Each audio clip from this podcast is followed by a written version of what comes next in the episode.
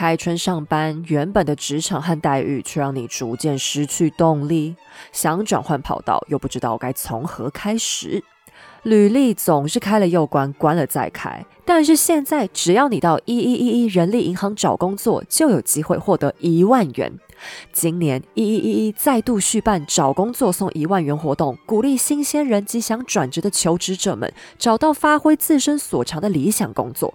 即日起至五月三十号前，不论新旧会员，只要上一一一一人力银行投递履历，并且成功录取到职新工作，都可以获得一万元。活动五年累计得主超过两千四百人，一共送出超过两千四百万元奖金。转职首选一一一一人力银行，正职打工兼差二度就业，只要找到工作就可以申请一万元。详细活动办法都在节目资讯栏，快到一一一一人力银行找工作，成就理想中的自己吧。Hello，大家好，我是黑走，欢迎来到时间的女儿，和我一起听八卦聊历史。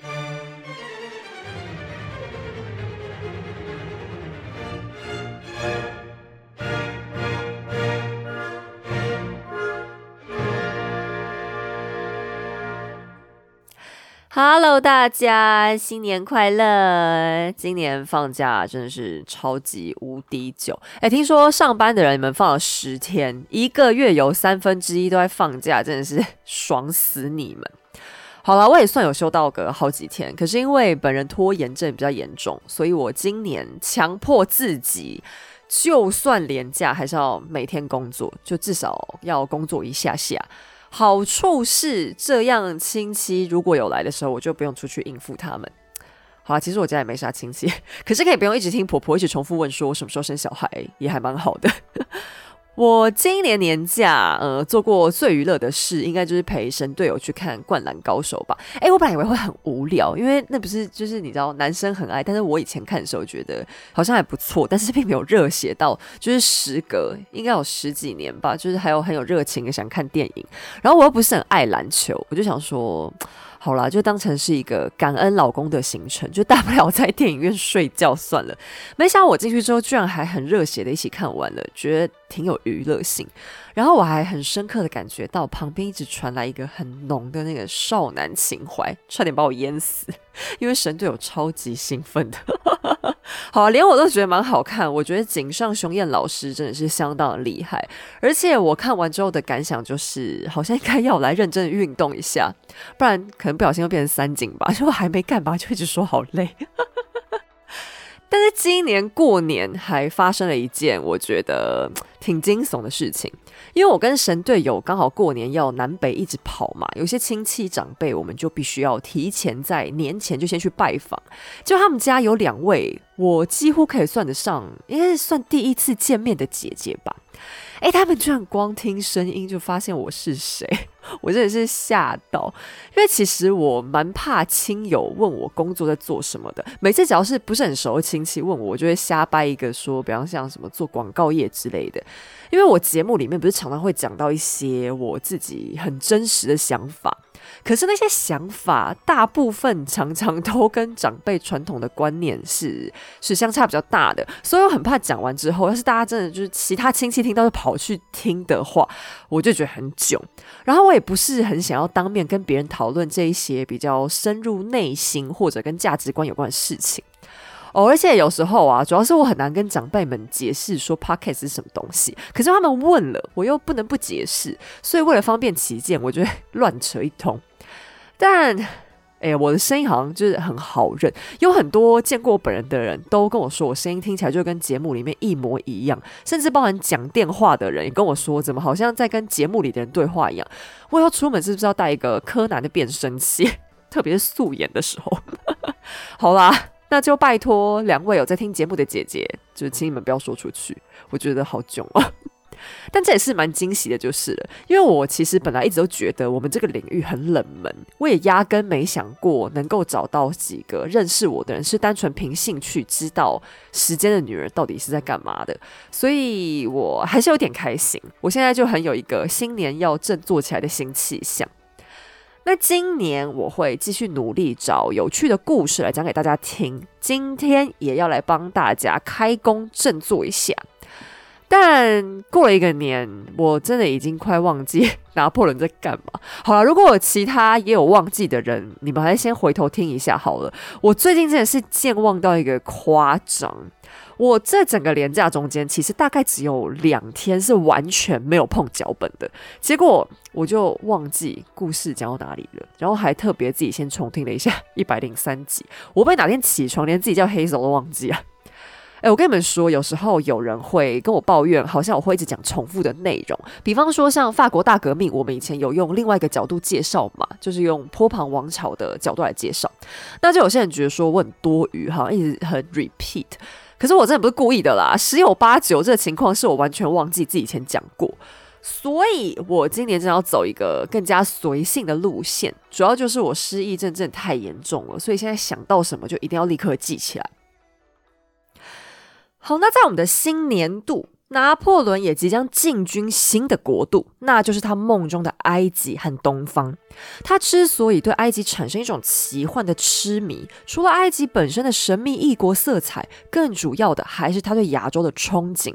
他曾经对自己的秘书说过：“天下盛名都出自亚洲。”他说的亚洲指的是中东一带，包含土耳其、伊朗等等伊斯兰地区。从欧洲穿过埃及抵达此处是最快的路线。确实，古代希腊罗马的大帝们许多都在亚洲立下了名垂千古的功绩。拿破仑热爱历史，但读了太多历史，终于也产生了一点点副作用，就是他把这些君主当成心目中的 superhero，梦想着有朝一日自己能继承他们的衣钵。法军就在拿破仑意志的带领下，集结于土伦这个他曾经扬名立万的城市。海军、陆军都整装待发，一共有四百架船舰、一万三千名水兵、三千名商船的水手，还有三万八千名陆军士兵以及两千门大炮等着跟他一起走。这支部队不只是泛泛之辈，几乎可以说是一整个国防部的配置。因为拿破仑除了战力之外，战略上还携带了一整座行动图书馆，里面有超过一百部著作。每一本都由他亲自过目、精挑细选，内容包含了哲学、科学、法律相关著作，大量讲述军事战略的历史书。最高明的是，他还携带了许多包含《可兰经》在内的宗教典籍。另外，拿司令还组织了大约一百七十人的考察团，里面的成员都是他在法兰西科学院的同事。士兵们对这些老学究嗤之以鼻，还会偷偷喊他们是笨驴。但要是给拿破仑听见，可是会遭到狠狠的训斥的。要是有人对书籍的保安粗心大意，也一样会引来他的处罚。为了能让官兵们长点脑袋，他还特别携带了点哲学风格的小说，例如《少年维特的烦恼》。他很讨厌男人家阅读浪漫的言情小说，尽管他自己过去还曾经花了大把的时间心力写这些作品，打仗的时候却对此嗤之以鼻。他会让学者们在船上给官兵讲课，成果却让他啼笑皆非，因为就连脑袋精明的参谋总长贝尔蒂埃都忍不住在老学究们长篇大论的时候打瞌睡到发出呼噜声。但总而言之，这不是一支粗鲁无闻的普通军队，而是承载了法国文化掠夺之梦的队伍。西元一七九八年五月，拿破仑坐在主舰“东方号”上，下令出发。他老婆约瑟芬亲自前来送行，让拿破仑高兴不已。原本他是一直希望老婆能跟着一起去，但约瑟芬却百般推脱，甚至还宣称是要去找一个神奇泉水，听说喝下去之后包身男。总之，他各种屁话理由都讲出来了，还从巴黎到土伦一路都哭哭啼啼，死都不肯去。现在拿破仑很欣慰的想，至少老婆还愿意来送一送他。但约瑟芬其实重点只是要来看看儿子欧仁，这位年仅十七岁的小帅哥，现在成为继父身边的副官，很受重视，并且父子关系相当融洽。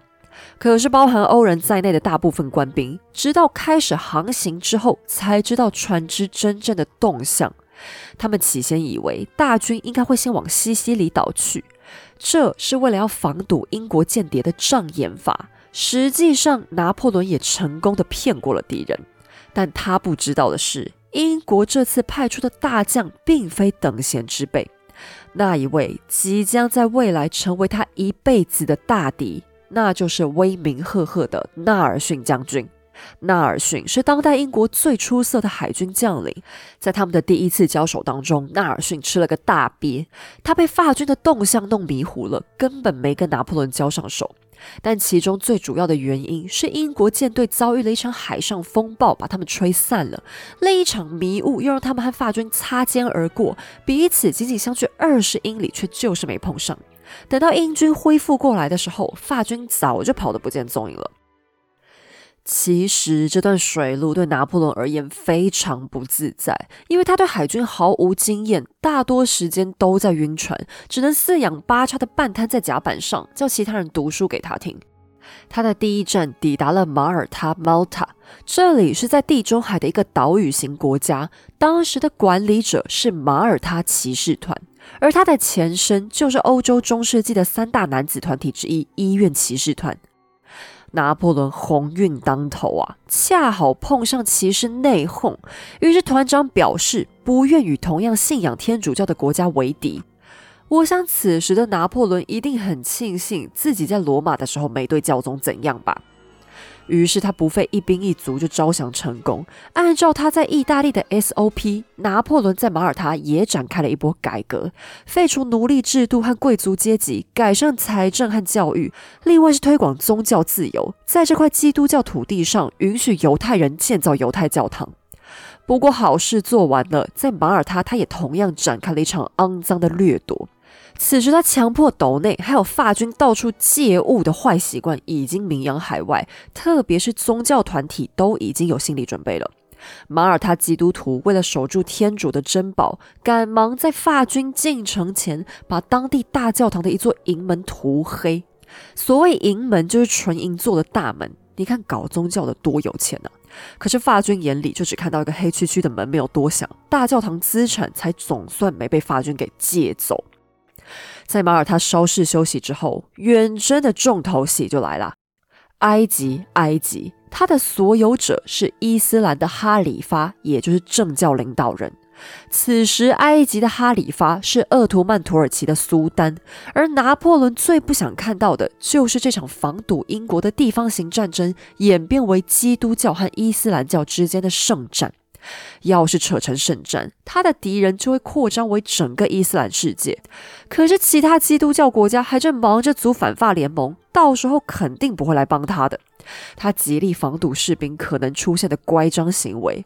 此时，拿破仑也展现出了极高度的宗教包容精神。他要求士兵要将伊斯兰教神职人员比照基督教神父犹太拉比的待遇，同样需要被尊重。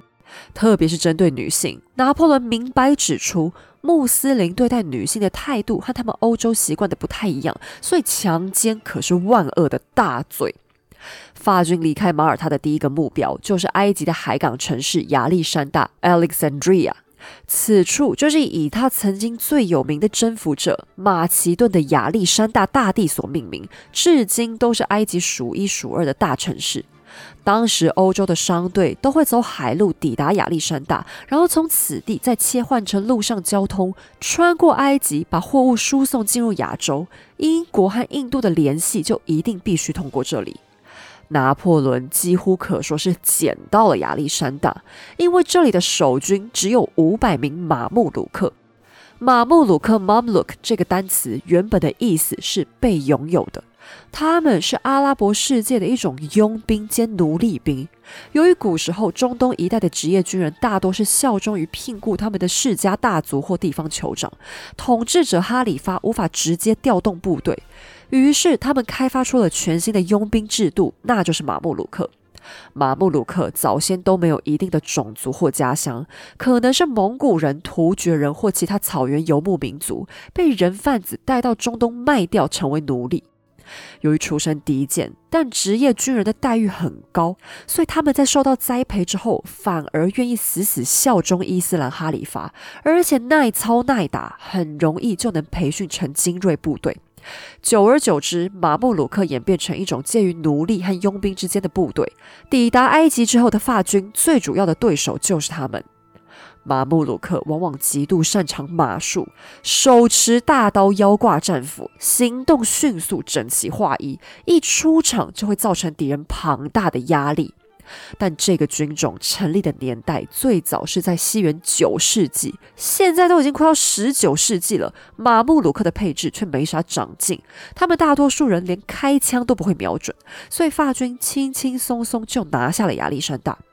随后，法国人还发现马布鲁克简直就是最好的对手，因为他们逐战争而活，居无定所，就会把所有的身家财产都带在身上。为了方便，往往都是换成黄金绑在腰间。尝到甜头的法军后来特别爱杀马布鲁克，在战场上，你经常会看到士兵朝着马布鲁克的尸体一拥而上，抢着搜刮。马布鲁克还很好打。主要是因为他们的战略也实在不合时宜，常常会成群成群的身穿华丽鲜艳的衣服，骑着马散步在法军四周，然后时而狂奔不停，时而慢慢乱晃，一边举着长刀或战斧挥舞不停。而法军当时的阵法是方阵。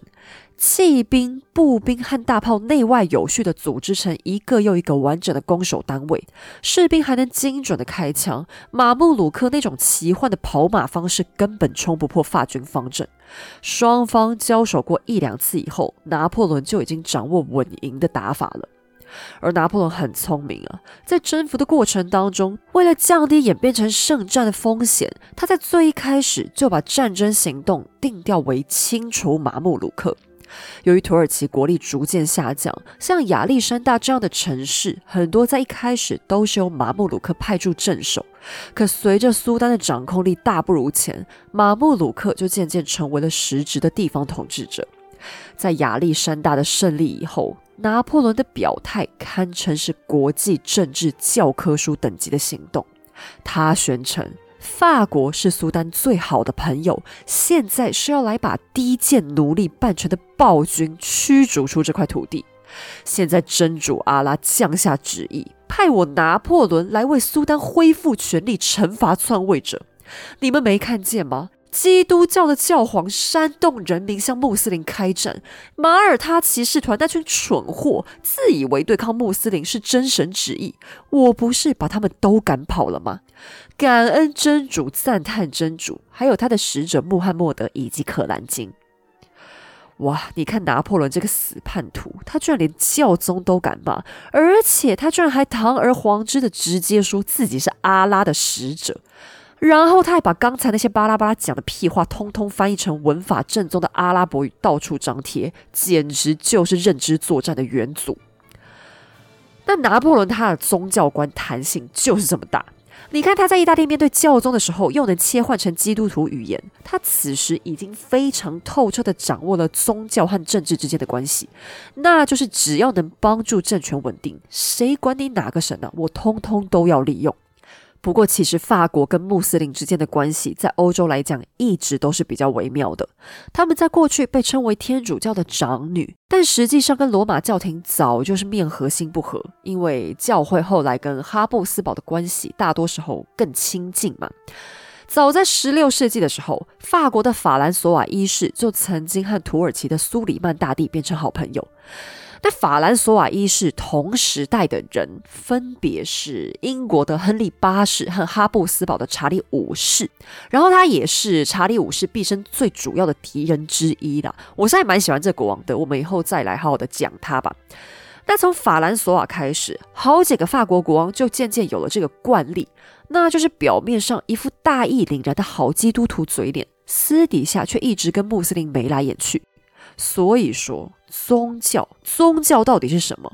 如果有政治人物表示说他很虔诚的有什么什么信仰，我劝大家真的不要太相信。你看，查理五世也绑架过教宗，亨利八世拆过修道院，法国国王还把恶搞教宗当成家族事业，哪来什么虔诚啦？对政治人物来讲，下地狱这种事情，死了以后再说吧，还是活着的时候自己打造天堂比较快乐。而拿破仑也一再援引过去法兰索瓦一世和土耳其的盟约，然后他也真的非常仔细的研读《可兰经》。每次他在布告栏贴的文章内容都会大量引用经文，然后他还敢拿基督教的三位一体来胡言乱语一番。所谓三位一体，指的是圣父、圣子和圣灵。但在真正的基督教义当中，这三种东西背后其实代表的是同一个本质、精神和属性。也就是说，同一个真神只是有三种面向的概念。拿破仑却瞎扯一通，硬说基督教信的是三位神，只有伊斯兰教的阿拉才是唯一真神。好，其实基督教和伊斯兰教的上帝，就是阿拉跟上帝之间是有一些共同性的，因为在神学的本质上，他们都是一神信仰，所以也有一些很接近的地方。但拿破仑才没管那么多，他到处引用《可兰经》的内容，甚至据说还一度考虑是不是要自己皈依伊斯兰教。按照他自己的说法，他甚至和穆斯林的伊玛目有过很仔细的讨论。伊玛目的意思类似就是穆斯林当中呃主教级的神职人员吧。那拿破仑就跟其中一个伊玛目讨论说：“哎，那不然如果我们法国人要皈依的话，得怎么搞呢？”那伊玛目就跟他说：“我要割包皮，他们穆斯林男孩成年礼就是要割包皮。”那拿破仑一听就是当然吓个半死啊，所以他就跟伊玛目讨价还价说：“诶，可不可以不要割我们的小伙伴？我愿意出大价钱盖新的清真寺作为交换，但就拜托你不要割我们。”好，那其实拿破仑他他本来就是一个蛮爱画虎烂的人啊。后来他们法军也没几个人真的变穆斯林，这段故事又被越传越夸张，所以拿破仑也常被历史学家骂说他真的爱乱讲乐色话。有人问过拿破仑他的真实信仰到底是什么，他只是笑着回答：“军人只信仰战斗，我对此至死不渝。其他宗教都是女人和传教士的勾当。至于我自己嘛。”我到哪里就信哪里的宗教。那确实，拿破仑的战争公关里面有很多夸大不实的言论，没错啦。可是讲屁话本来也就是政治人物的本能而已嘛。你自己想想看，我们现在的政治人物有几个没没有胡言乱语过？就我看很难找出来吧。而且这就跟你讲故事给小孩子听一样啊。诶，反正仗都已经打完，已经回家了。讲故事的时候，当然是要精彩一点嘛。反正不会再死更多人了。不过，在拿破仑传回巴黎的战报当中，也确实把他的埃及征途渲染成一场成功的异国大冒险。听起来，他好像只是不断的征服、统治、征服、统治，法军几乎没有损伤，还顺带抢走一大堆文物和古董。但实际上，法军的遭遇完全不是这个样子。马穆鲁克确实没给他们造成太大的困扰，真正的痛苦是来自于埃及本身。这里的天气实在太热了，那是一种贯穿灵魂、焚烧理智的热度。特别是他们抵达亚历山大的时间点是夏季的开头。可是法国，就算是在有温室效应的现代，七月的平均温度也只有二十五度。不要说去埃及了，我看他们夏天来台湾应该都要疯掉了吧？英国的情报单位拦截了数百封拿破仑和其他军官寄回法国的书信，里面也终于诚实揭露了远征队的真相。拿破仑在意大利大放异彩的强行军，在埃及已经不管用了，因为无论是官还是兵，在大白天根本都热到走不动。他们的下一个目的地是埃及首都开罗，中途必须穿过一大片沙漠，你理所当然可以想象得到，饮水就成了最大的问题。马穆鲁克或许不懂得开枪，但他们很懂沙漠。于是他们骑着马，抢在大军之前，把很多水井或蓄水池都投了毒。水的价格已经和等重的黄金差不多了。而干荒的气候是很多人都得了沙眼，就是眼睛会红红痛痛的那个结膜炎了。由于非洲的阳光太耀眼，甚至还有两百个人因此失明。而大炮在沙地里更是几乎难以移动，沙子不断卡在沉重的轮子下方堆积，你越拉，大炮越往下沉。马穆鲁克还像苍蝇一样举着弯刀，骑着马，在法军部队四周不断来回。一见到有人掉队，他们就会冲上前去，一刀了结性命。但危险的还不止于此。沙漠当中的生物性也不是法国人能理解的。就算好不容易等来了凉爽的夜晚，正当你想好好睡一觉，可能就被毒蝎、毒蛇咬一口丢了小命。最低限度也是被大量的蚊虫叮咬不停。天气热没水喝，还没办法好好睡觉，重重压力几乎把整支大军逼疯。现在连拿破仑的心腹军官都受不了了。他的妹夫缪拉和几个将军竟然还气到忍不住把帽子丢到沙地里，暴怒的猛踩好几脚泄愤。在炎热的埃及，法国军队终于尝到了输的感觉。闷热的天气、扰人的蚊虫都让他们坐立难安，睡也睡不好。缺乏睡眠的军队又沮丧又焦躁，就算是拿破仑也一样无力可回天。新的一年即将来临，准备开工的你，想到等着你的老板、同事 PPT、绩效目标 KPI，是不是也开始彻夜辗转难眠了呢？黑手推荐你试试台湾在地保健品牌花次康推出的 GABA 晚安饮。GABA 是拥有日本专利的天然发酵萃取成分，能帮助你稳定情绪，平心静气的躺在床上，不用纠结数绵羊，也能缓缓入眠。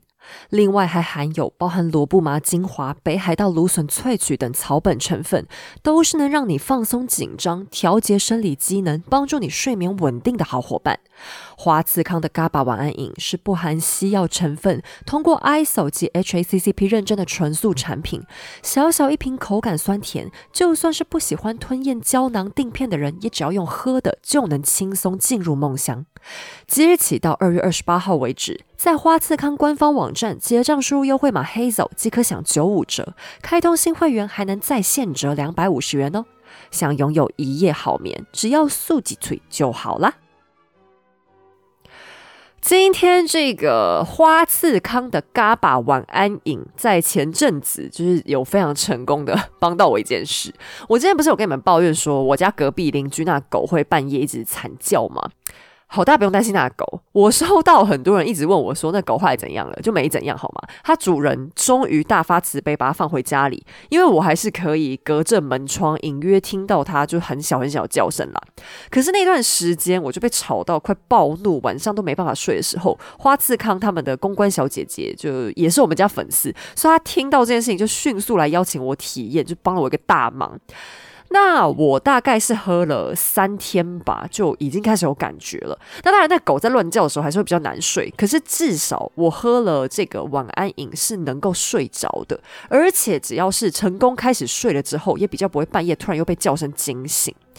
哦，我觉得最烦的就是睡到半夜醒来，然后又开始睡不着。因为现在天气不是很冷嘛，我就很爱喝热水，所以睡到一半忍不住要起来上厕所。但回到床上，如果睡不着，我就变很焦躁。明明手脚发冷，但还是会因为翻来覆去，身上冒汗什么的。早上起来都觉得说好像会感冒了。但花次康晚安饮它的好处是，我就算中断睡眠，也还是可以比较顺利的继续睡回去。那我们家神队友也是很爱这支晚安饮了，因为他也是一个 睡眠有困难的人，而且他喝完反应还比我更明显。他大概喝了两天吧，早上起床就自己跟我说：“诶，感觉好像真的有用。”他很夸张啦，平常有时候还会搞到个四点多五点都睡不着的人，甚至有时候他到六点才睡，外面天都已经亮，然后麻雀都还叫他，还就是半梦半醒的。我在想，是不是越难睡的人喝这个反应大概会越明显吧？因为他有时候会忘记喝，我就还骂他说：“哎，这种东西是要持续体验才行，好吗？你能不能认真体验？”我还特别拜托花次康，可不可以多给你体验一份的？诶。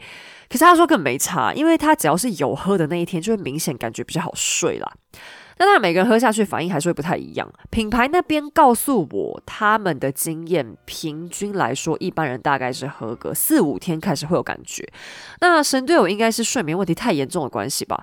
我自己是大概喝了三天之后才会比较明显。那喝起来就是甜甜的，很小一瓶啊，大概就真的是有一口，很像《爱丽丝梦游仙境》里面喝的那种小瓶子一样，味道有点像被稀释之后的枣精，就有点点红枣的味道。那建议大家在睡觉前半小时左右喝，你躺在床上的时候可以感受一下。我自己是觉得好像会比较平静，还蛮妙的。那这瓶晚安饮吃纯素的人也可以喝，因为它都是植物萃取，然后也有检验过，里面是不含西药的。好，我觉得这真的是蛮方便的，因为像如果你是出差有时差，或者说会认床什么的人，也很适合带几瓶在身上，好好睡觉真的是太重要了。好啦，那就推荐给大家。好，我们回到故事里。好了，我觉得不能安心睡觉，这问题真的太严重。因为睡眠其实也算是可以麻痹一些不舒服。比方说，我们有时候晚上肚子饿想吃宵夜，可是又怕变胖。那正常人一定会想说，好了，干脆赶快睡觉好了，睡着就不饿了嘛。可是当你睡不着的时候，那个饿还会变得更饿。同理可证，口渴大概也会变得更渴。拿破仑的部队当然就会很痛苦啦。有名士兵在苦涩之中忍不住对拿破仑大吼。将军，你就是要这样带我们去印度的吗？甚至有次，拿破仑还亲眼见到两名骑兵直直冲出队伍，竟然狂奔跳进尼罗河自尽了。在沙漠之中，补给也成为最大的问题。原本法军的口粮是面包、饼干和火腿，可这类简单的食物现在却成为他们日思夜想的珍馐。他们只能就地寻找甜瓜、葫芦、水牛肉等等陌生的味道填饱肚子。什么葡萄酒更是天方夜谭，往往能喝上两口还算干净的尼罗河水就不错了。但在法军之中，真正最灰头土脸的还不是别人，却正是他们的司令拿破仑。拿破仑身边有一位著名的将军，叫做朱诺。和缪拉一样，朱诺也是从意大利战争就开始跟在拿破仑身边的心腹。朱诺原本是司令秘书，战功也相当出色，但在意大利受了一次重伤之后，他一次伤到了脑子，性格开始飘忽不定。在大军前往开罗的半途中，朱诺不知道哪根筋不对劲，突然拿出一封书信给拿破仑看。这封信到底是从哪里来，又是谁提供，甚至谁撰写的，现在已经不能确定。但他的目的只是要证明一件事：拿司令的夫人约瑟芬和情夫夏尔偷情，已经是罪证确凿。其实拿破仑心里当然一直都隐约知道约瑟芬并不忠诚，因为约瑟芬既不聪明也不谨慎。你说，难道拿破仑是个笨蛋吗？假如他是真的想确认老婆是否红杏出墙，只要稍微有心一点点，证据根本一抓一大把。可到底为什么在巴黎、意大利和埃及都大杀四方的天才拿破仑，能够不知道老婆贞操的真相呢？答案还不简单，因为其实他根本不想知道。他这种反应，如果是真正热恋过的人，大概会觉得很正常吧？爱情不本来就是一种患得患失的东西吗？在爱情里骗过自己的人，难道还少吗？何况拿破仑现在都已经结婚了，他就算知道了，以后又该怎么办呢？我想他自己大概都没有真正思考过这个问题吧。他的妹夫缪拉曾经一再包庇约瑟芬的出轨，从不肯主动戳穿。甚至拿破仑的亲大哥约瑟夫也早就知道这件丑事，依然没有告诉弟弟。这两个人绝对不是想看好戏或者不爱拿破仑，而是因为他们知道有些事情说穿以后，只是大家都尴尬，大家都难堪。夫妻之间的事情，还不如让人家夫妻自己去解决就好。但朱诺不知道是少根筋还是太过忠诚，也有人说好像是夏尔先前得罪过朱诺，开了一个无聊的玩笑，害他当众丢脸，所以朱诺现在想报复一番。总之，朱诺直戳戳的跑到拿破仑面前，讲的好听是向他通风报信，但更直白的说，他是强逼拿破仑面对现实。拿破仑现在已经不能继续一厢情愿的告诉自己。老婆的忽冷忽热只是个性使然而已。那这个事件最后就直接导致了两个结果：第一个是拿破仑的爱情观彻底崩毁。其实他骨子里是一个非常非常浪漫的人，虽然他的浪漫不见得是女人会喜欢的那种浪漫，但本质上他很感性，而且他深深的相信爱情，所以他过去从来都不曾有过出轨的记录。人家贴过来他也不要，就是因为他心里其实很向往那种惊天动地、动人心魄的一生一世一双人。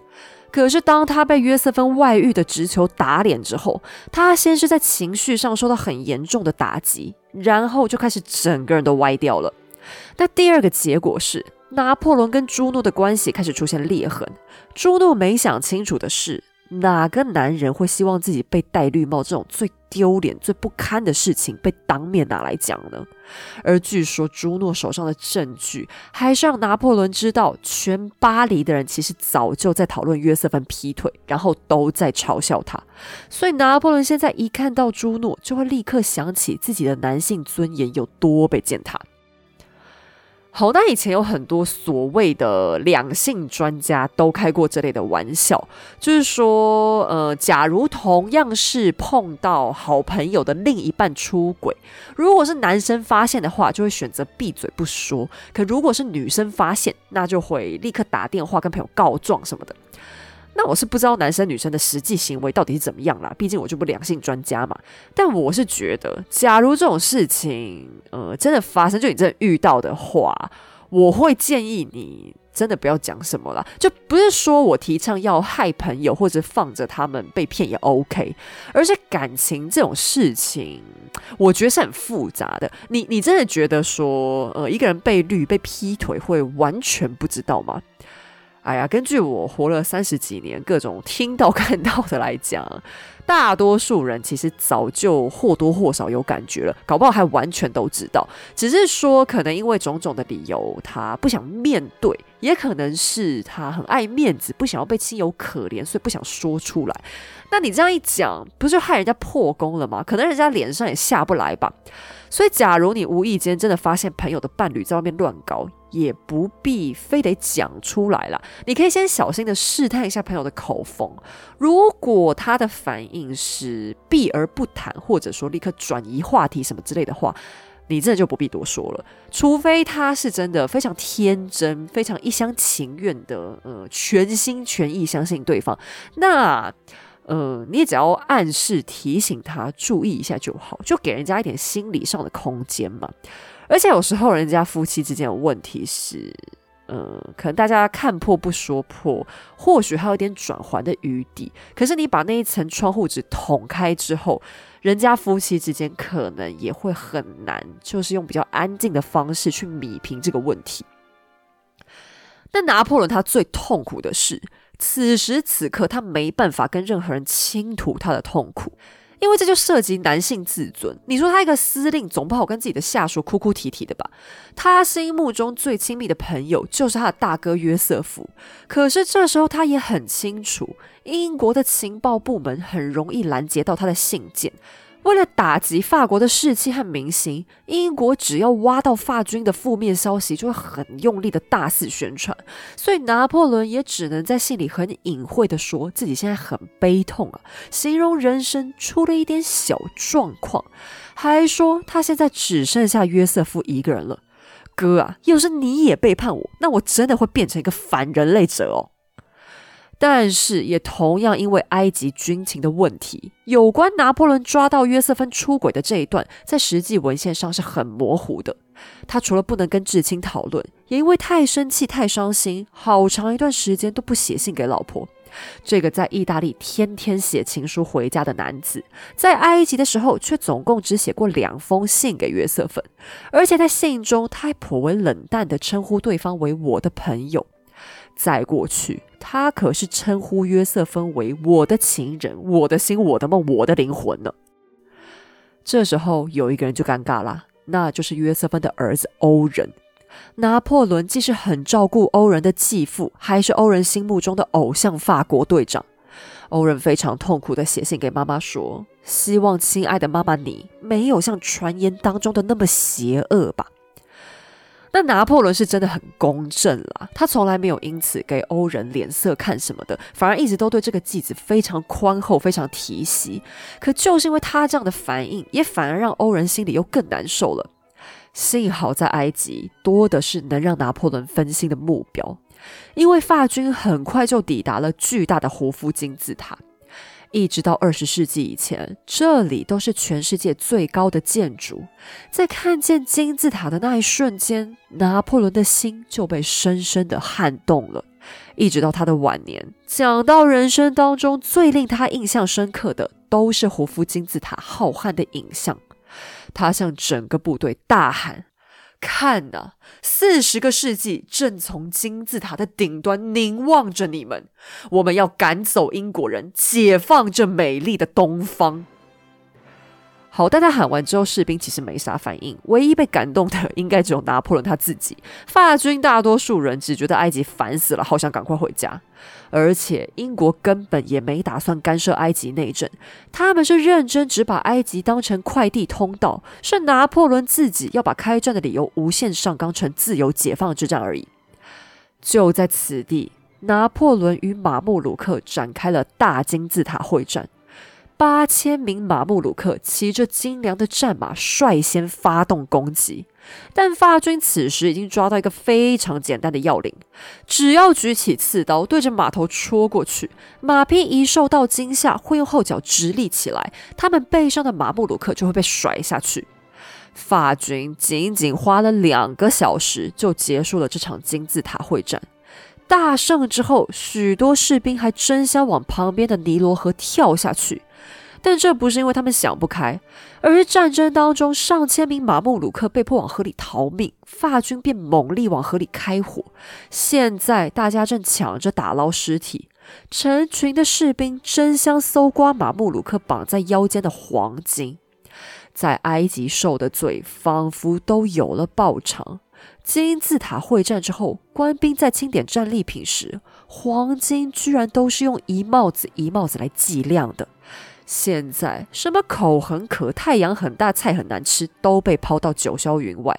一时之间，法军士气大爆棚。埃及人给拿破仑取了个外号“克比尔苏丹”，意思是火之王。拿破仑也不吝于在埃及使用这个充满奇幻色彩的名号自称。他带着法军进入开罗，按照惯例，他再次展开了一连串的新改革，然后展开了一顿的大搜刮。大批珍贵的文献和文物都被法兰西科学院士打包带走。但拿破仑带给埃及的也不只是单纯的掠夺和侵犯，他的行为可以说是一体两面的，因为他不仅仅是一个贪财的鼠辈，而是真正对学术有高度兴趣的饱学之士。学者们在他的支持下，从人文、历史到自然科学都展开了深入的研究，包含埃及的生态、天文、地理都得到了宝贵的记录。拿破仑还成立了古埃及研究所，其中最重要的发现就是震撼全世界的罗塞塔石碑 （Rosetta Stone）。罗塞塔石碑是在西元前两世纪左右制作的一份古埃及公告，内容是在讲述一位托勒密王朝法老的就职周年纪念文。虽然这只是一份样板文章，却成为了破解古埃及文明的钥匙。原因是在罗塞塔石碑之前。由于古埃及象形文字的字形和文法实在和后世的语言截然不同，甚至连中晚期的法老他们自己都不会写，造成考古学很难有重大的进展。但罗塞塔石碑上的一段话却同时使用三种语言书写，分别是象形文字、古埃及世俗文字，还有最重要的希腊文。法国学者一见到希腊文就欢天喜地。从此，罗塞塔石碑上短短的十四行象形文字就成为破解古埃及书面记录的基础。石碑后来几度成为欧洲列强重点争夺的文物，现在还躺在大英博物馆里。在拿破仑的远征当中，埃及许多文物都这样流进了欧洲。由于罗塞塔石碑地位非凡，至今埃及政府都还在向大英博物馆苦苦索讨，特别想把它带回家。有鉴于埃及后来政局多次严重动荡，拿破仑把文物带出埃及的行为到底是功还是过，在学界至今都争论不休。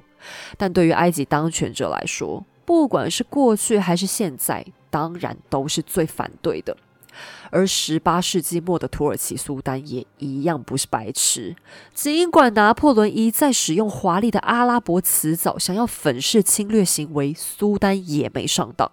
苏丹认定了法军就是威胁，便正式向伊斯兰世界宣告，在埃及发生的就是一场圣战。而开罗的六十万居民当然也没这么好控制，四处都在发生反抗起义。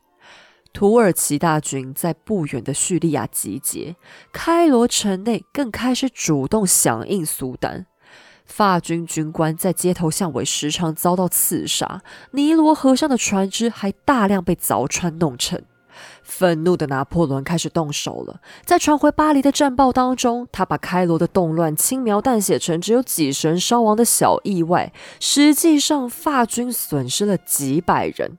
他展开暴力镇压，对清真寺开炮，所有被逮到的武装分子都遭砍头，脑袋丢进尼罗河中，威吓全城居民。一共有超过两千名埃及人死亡。拿破仑自己都说，每个晚上他们大概都要砍掉至少三十颗脑袋。直到一个多月后，动乱才在法军凶狠的手腕之下平息下来。但比开罗动乱更具震撼效果的是，法国海军受到英国的袭击，纳尔逊不愧为一代名将，居然把整支法国舰队给团灭了。等埃及长征结束之后，拿破仑带出去的四百艘船舰竟然只剩下两艘，也成为拿破仑从军以来最严重的失败。其实这也怪不了他，因为他人在陆地上，海军一直都不是他直接指挥的，甚至他还考虑到海军的安全问题，这让人传令通知要挪动停靠地点。谁知道军令抵达的那一刻，舰队已经船毁人亡，海岸线还遭到英国的包围封锁。拿破仑心都凉了。现在他们进退两难，他只能摆着一张脸，勉强对部下开玩笑。呵呵，幸好你们喜欢埃及，因为现在已经没有船能带我们回家了。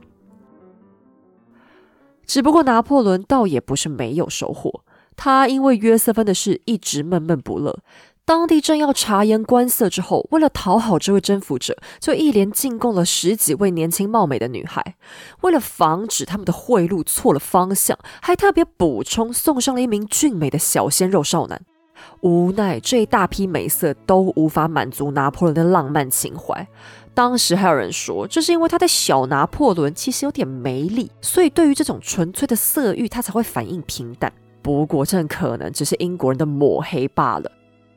就在开罗平叛之后，拿破仑终于有闲情逸致做些娱乐活动。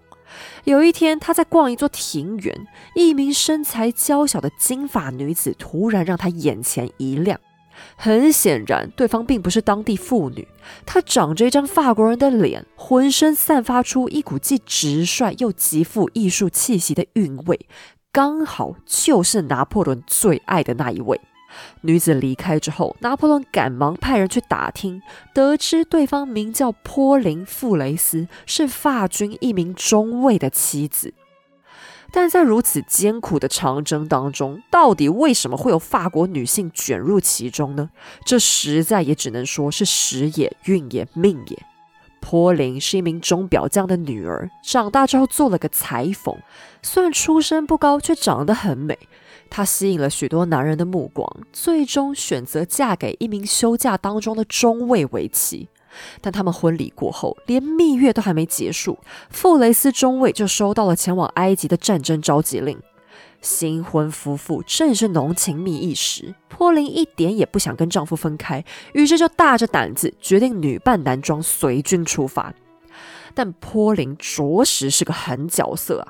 从一路搭船到行军，过了五十四天，他都没被揭穿。这主要原因是他个性实在太好了，讲话幽默又不扭捏，也没有公主病，不会给大家找麻烦。所以尽管很多军官都早就发现了他，也依然舍不得这个开心果，没有说破。现在到了开罗，法军的状况稳定了，坡林也终于能换上裙装，大大方方走入公众的视线。由于开罗的穆斯林妇女必须严格遵守伊斯兰教规，穿着打扮都是全身包紧紧，只能露出两颗眼睛，所以当她出现的时候，很容易就抓住了拿破仑的目光。拿司令派遣了包含朱诺在内的一众副官去帮他把妹，又是送礼又是写情书，但坡林就是雷打不动的一再表示：“我已经结婚了，只要我老公还在，我就不会背叛他的。”欲火烧心的拿破仑哪是这么好打发的？他当初可是靠着死缠烂打娶到约瑟芬的呢。于是他从波林的话里得到一个灵感。拿司令堪称是假公济私的天才啊！他发动参谋总长贝尔蒂埃凭空生出一个任务来，要傅雷斯紧急送个包裹回巴黎去。傅雷斯爱妻心切，便恳求长官是不是能多给他一点点时间，让他老婆也能打包收拾跟着走。贝尔蒂埃当然拒绝，还故意严厉地说：“军令如山啊！你现在立刻马上就给我出发！你老婆可是编制外人员呢，哪有差旅费让她一起去？快走快走！你到了巴黎之后，把东西放下，就赶快给我回来哦！”为了增加旅途的不便。贝尔蒂埃还故意什么东西都不提供给傅雷斯，要他在路上自己想办法，这样才能走得更慢。所以他话音刚落，当场就把傅雷斯赶上路了。傅雷斯前脚才刚走，拿破仑第二天中午就立刻邀请波林参加一场社交 party。在 party 上，这位名不见经传的中尉太太座位却莫名其妙被安排在司令的旁边。而这饭才吃到一半，向来做事利落又精准的拿司令，竟不小心打翻了一壶水，而且刚巧不巧，水全部都洒在坡林身上。充满歉意的拿司令立刻彬彬有礼的表示，愿意提供自己的 VIP 更衣室，让夫人重新打点仪容。但你得小心啊！他们埃及这里的房子动线很混乱呀，您千万别迷路了走不回来。我看算了，为了以防万一，还是我带您一起去吧。毕竟水是我打翻的，我总得负责到底嘛。拿司令和中尉夫人就这样一起离席了。由于他们离席的时间实在太长，长到衣服都已经够穿脱三次了，还没回来，宾客们很难不注意到这一点。但他们好不容易回到座位，神奇的是，刚打点完的坡林仪容看起来比刚才还更凌乱，甚至连拿司令的衣服、头发都一起乱了。有关 VIP 更衣室里刚刚到底发生什么事情，在场所有的人都心照不宣。拿破仑终于成功抱得美人归。波林身上有一种独特的我行我素风格，而且还有着不错的绘画和写作天分。拿破仑很快就沦陷了。他称呼波林是他的克利奥佩托拉，也就是埃及艳后。两个人干脆大方在开罗狗狗底打得火热。此时的拿破仑已经被约瑟芬外遇的重疾给解放了，什么婚姻忠诚都已经抛到九霄云外。而其中最尴尬的人，无疑就是约瑟芬的儿子欧仁。拿破仑实在很爱惜欧仁，不忍心看他为难，就允许继子如果真的不想看波林跟他放闪，就不必出席任何活动。从此，拿破仑与约瑟芬的关系攻守交换。消息传回巴黎之后，约瑟芬吓呆了。她现在终于想起来，拿破仑爱她、宠她、顺从她，都不是理所当然。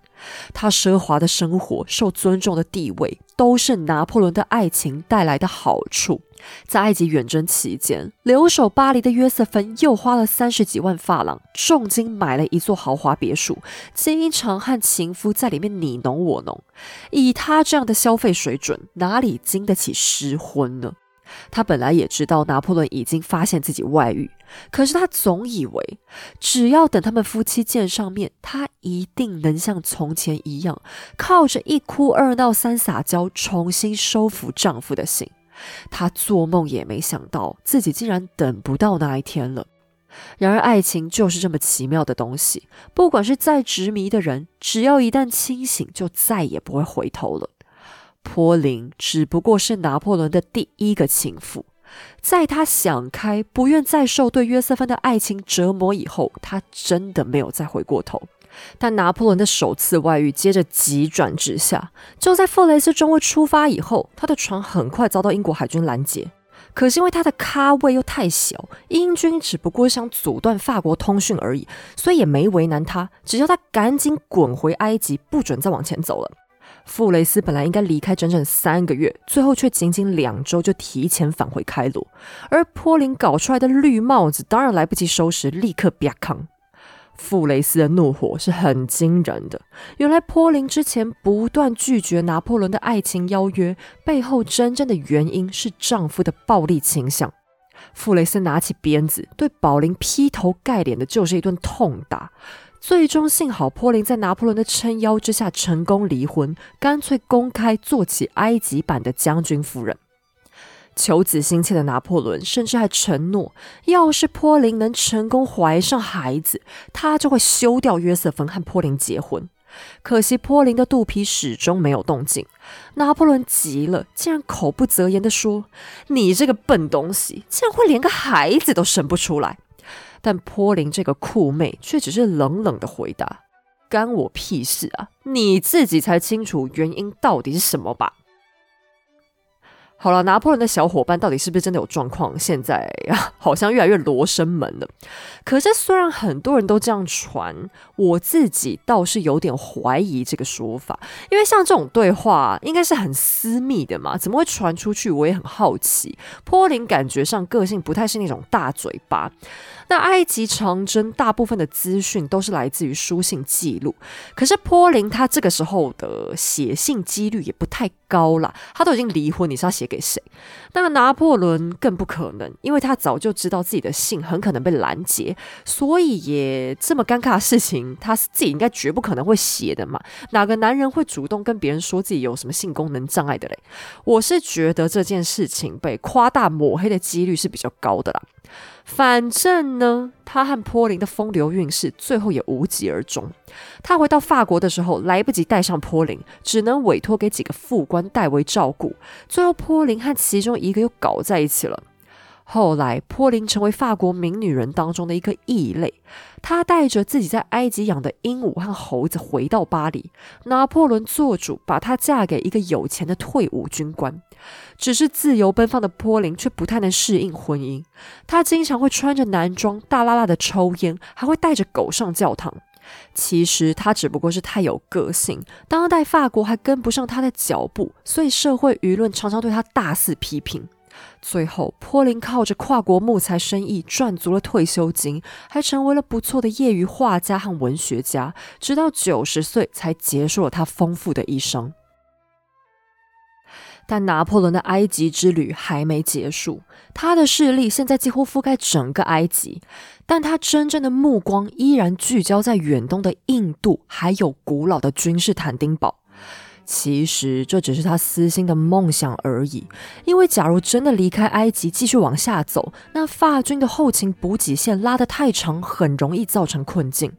他接下来先往君士坦丁堡打过去，可是由于苏丹的圣战令，接下来的情节越来越血腥。法军先是攻克了一座叫雅法雅法的以色列古城。拿破仑原本只是想劝降，谁知道他的信使却被雅法总督给杀了，人头还故意悬吊在城门示威。此举当然严重激怒了法军。拿破仑下令以大炮攻破城门，五千法军蜂拥而入，展开了一场碾压式的大屠杀。整整二十四小时，这世界上所有军队能干出的暴行，法军都在雅法如实上演。拿破仑没有约束军队，直到他们抢购了黄金，在妇女身上发现了所有欲望才停止。大约有三千名雅法士兵弃械投降，但拿破仑却下令把他们全部都带到海边，让整排整排的士兵对他们开枪扫射。这些俘虏要么当场被射死，要么就是跳入海中溺水而亡。而此举最终导致的后果是，被土耳其人俘虏的那些法国人同样难逃一死。原本旁观的英国军队还抗议土耳其人杀俘太残暴，又违反国际战争公约。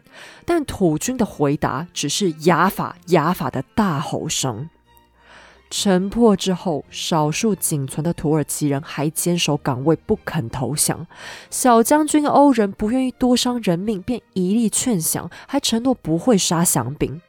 没想到拿破仑再次大开杀戒，又有一千多人丧命其中。现在，拿破仑离他的梦想已经很近很近了。只要再努力一点，他就能抵达君士坦丁堡。那可是他在书里才看过的远古帝国之星。这就好比我听说有机会可以亲眼见到《红楼梦》里的大观园一样，实在很难不想去吧。下一站，他想打下来的据点是耶路撒冷附近的城市阿克阿克。但此时，法军的暴行终于遭到了报应。军队染上了严重的瘟疫。这种疫病的症状主要是患者的腹股沟淋巴化脓肿大发黑，然后会渐渐蔓延到胳肢窝和脖子，最快在二十四小时之内，全身的皮肤和牙齿都会一起发黑。最可怕的是，这种病当时几乎无药可治，死亡率高达百分之九十二。这算得上是一种黑死病，在法军当中如野火一般迅速扩散。很可能的原因就是他们在强暴妇女的过程当中大量染病。但拿破仑的攻城计划还在继续，此时土耳其却已经找上了英国、俄国做盟友。法军在阿克围城战当中有得有失，可是由于他们失去了海上补给，几乎已经耗尽资源，所以战况极为惨烈。拿破仑自己差点被炮弹打中，在他身边的继子欧仁更是被炸到身受重伤，几乎弹尽援绝的拿破仑被迫放弃阿克，悄悄下令撤退。由于伤亡太惨重，他们被迫放弃二十几门加农炮，不是就地掩埋，就是沉入河底，以防止被敌人拿去利用。他甚至无法带上所有的伤兵，只能留下十五名的重伤者在当地的修道院。可是随后，这些人当然被土耳其杀了泄愤。拿破仑竭尽所能的想把士兵们通通带回家，于是下令所有骑兵把马都让给伤患。有一名侍从官就问他：“那么司令，您想要留下哪一匹马自己骑呢？”向来对同袍和和气气的拿破仑破天荒的暴怒了。他举起马鞭，痛打了侍从官，一边还大吼：“你聋了吗？我说的是所有人，所有人！”这一幕究竟是拿破仑维护人设的演技，还是肺腑之言，还不好说。但紧接着，更惨烈的情节上演了。在雅法的港口，他们要上船回开罗的时候，拿破仑陷入了困境。瘟疫病患、战争伤患横七竖八都躺在地上，呻吟此起彼落。法军根本没有能力把所有人带走，特别是还要提防瘟疫扩散，许多伤患就只能被遗弃了。为了不让他们落入敌军受到折磨，拿破仑还要军医使用鸦片为他们安乐死。军医愤怒的抗议，认为这违背了希波克拉底誓言。拿破仑只好转而寻求土耳其药剂师的帮助。最终，据说有二十到五十名法国人都死在鸦片的麻痹之下。等到船只抵达目的地，接下来的步行更是宛如地狱之旅。炎热的天气让伤口更加恶化，而且大家还是没水喝，仅能依靠一点咸咸的热井水勉强解渴。有些士兵当着拿破仑的面自杀了，还有一些对他大吼：“看看你干的好事！”这些细节当然都不会出现在巴黎的报纸上，他的记录出自更可靠的管道，那就是英国拦截到的法军家书。在从开罗出发前往叙利亚的这一路战争当中，法军死了足足四千人，但在战报上却被拿破仑缩减成五百人死亡，一千人轻重伤，美化的程度堪称就是诈骗。他还自称法国是沙漠之主，这当然也是可笑的谎话。不过，尽管拿破仑的君士坦丁堡梦碎，开罗还是相当稳固的。他的心里展开了另一个计划。不过，这一次与其说是计划，还不如说是一项无奈之举。在英法的情报战当中，英国这次采取了一项最简单的措施，那就是把真正的国际政治讯息留给法军。由于海岸线长期遭到英国封锁，拿破仑好久没得到祖国的消息了。现在的他却非常震惊地得知，法国保王党、奥地利、英国、土耳其和俄罗斯组成了第二次反法同盟。有了盟友支撑，再加上共和国经济几乎崩盘，保王党势力逐渐做大，西部的旺代省还再次引发了严重的叛乱。更令拿破仑愤怒的是，他辛辛苦苦打下的意大利，居然就在他离家期间几乎全部都被搞丢。他只能大声咒骂都政府的愚蠢和无能而已。拿破仑撒了个谎，告诉埃及远征队自己受都政府征召，必须赶回巴黎，然后就登上一艘他秘密准备的船舰，返回了法兰西。其实都政府才没叫他呢。此时此刻，他们怕他怕的要死，是拿破仑自己因为担心共和党的处境，才主动要回家。许多人后来都指责他背叛了部队，可这怎么能怪他呢？法国已经来到了危急存亡之秋，难道他最高明的将军还能继续自己天真的异国征服梦吗？阿克从此成为了拿破仑心中永远的白月光。许多年后，他仍然向弟弟吕西安哀叹：“我在阿克与命运擦肩而过。”然而，拿破仑的欲望很快找到了另一个出口。所谓乱世出英雄，如今拿破仑已经是个英雄。现在动荡的法兰西又即将提供一个更大的舞台，一举助他登上欧洲之巅。没有协同，没有靠山，一个白手起家的人究竟能走多远？拿破仑的传奇即将为广大的中产阶级做出最好的示范。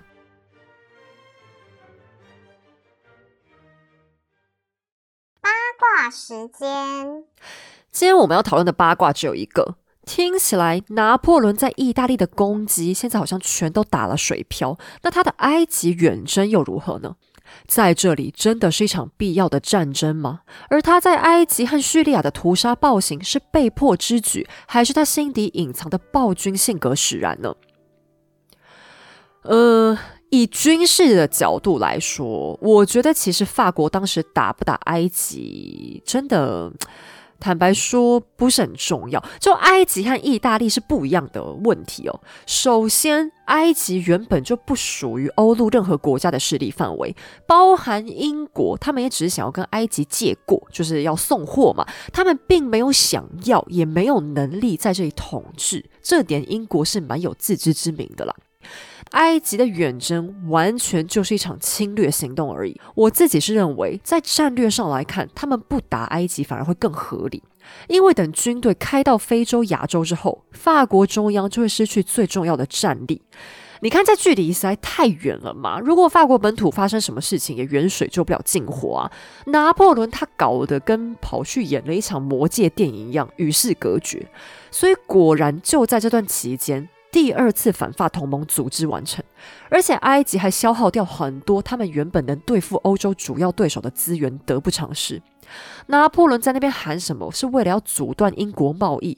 我觉得就只是一种话术而已啦。其实这段长征，法国几乎是全盘皆输。他们原本就比英国烂的海军，现在又更烂了，而且后来他们也没能成功守住埃及。要知道，在一个完全陌生、文化、语言、习俗都不相通的环境进行统治，是需要很高的手腕的。拿破仑的部下也有很多会打仗的将军，但政治高度却都比不上他。法国唯一有斩获的就是学术界了，不管是科学还是人文考古，都得到埃及很珍贵的资料。现在我们所知的古埃及很多相关资讯，也确实是透过拿破仑的远征流动到全世界的。那不管埃及人怎么想，也先不要去管这一种文物掠夺的对与错。单纯以法国的立场来看，这样的收获也算得上是很丰富了。不过也因为他们的学术和军事成果截然相反，后来还造成官兵对随行学者非常愤怒，因为他们就有一种啊，都是你们害的，就是因为你们这些老学究一直要来，才害我们在这边跟着倒霉嘛。但没有啦，拿破仑想要打埃及，绝大部分的动机还是他自己幻想要当呃下一个凯撒大帝或者亚历山大帝，只是说他这个人刚好热爱学术，所以又主动邀请学者们也一起来捡便宜而已。至于暴行，这没什么好说的。拿破仑在非洲和中东确实行为是蛮变态的。其实扯到战争本身就一定会很残忍，只是说拿破仑到叙利亚一带的行为已经到了荒腔走板的地步。那他在雅法屠城，虽然说呃很台面上的理由是法军的信使被砍头了，没错，所谓两国交兵不斩来使嘛。但你也不用在那边大屠杀，而且还让军队大肆强暴妇女，这妇女是无辜的嘛。你不是说你是共和的代表吗？共和哪有这么凶残呢？不过这些背后当然还是有一些原因。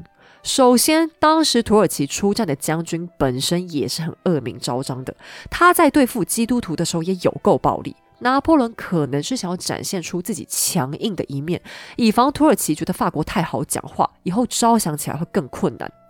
第二个理由是歧视问题。十八、十九世纪的法军毕竟还是有种族歧视，他们自己就有军官在说，有关杀降这件事，假如战场是在欧洲，法国会得到的是三千个俘虏，但是面对外族的时候，他们就直接制造了三千具尸体。那第三个原因是他们的补给出了问题。法军当时已经没什么东西吃，一度还闹到要吃猴子跟狗的地步。所以这几千个俘虏人实在太多，他们养不起，要给饭吃又要提防他们闹事，可能太麻烦了。而第四个原因，我自己觉得可能是环境使然吧。埃及的炎热、瘟疫、饥饿、疲倦加总在一起，实在太折磨人。拿破仑可能也必须放任军队做一些发泄性的事情，不然到最后反而会变成军队的哗变。那这个时候，拿破仑的名声也并没有很好啦，甚至他手下的亲信都有人觉得他太残暴，然后还想要戳破他撒谎、美化战报的真相。但至于你说他的性格上到底残不残暴呢？嗯。我觉得“残暴”这个名词是比较偏向一个感性而不是理性的字眼了。爱杀人的动机是找乐子，或者有变态的癖好，出于满足见血的欲望，这样叫残暴。但拿破仑倒不太是这种类型，他是一个机会主义者。我觉得他更看重的是行为能带来的后果和机会。他会允许屠杀的发生，确实是蛮冷血的，没错。但他背后的动机会更偏向政治性。但不管怎么说，运气这时候还是站在拿破仑这一边的，因为那些想戳穿他的信件再次被英国拦截，法国本土毫无所觉。现在巴黎还有自己的问题要面对，巴黎早就乱成一锅粥，而我们的拿英雄能不能成功抓住这次机会呢？回到巴黎之后，有一个女人也正颤抖着等待自己的命运被揭晓，她是会就此出局，还是再次利用眼泪获胜呢？好了，我们今天的节目就先到这里。在此声明，本节目所有内容均来自书籍著作、国内外历史网站资料或者纪录片，以逻辑梳理之后呈现给大家。希望你喜欢，喜欢的话也欢迎顺手点击节目的文字说明页面，请黑手喝杯下午茶，让我开继续说故事。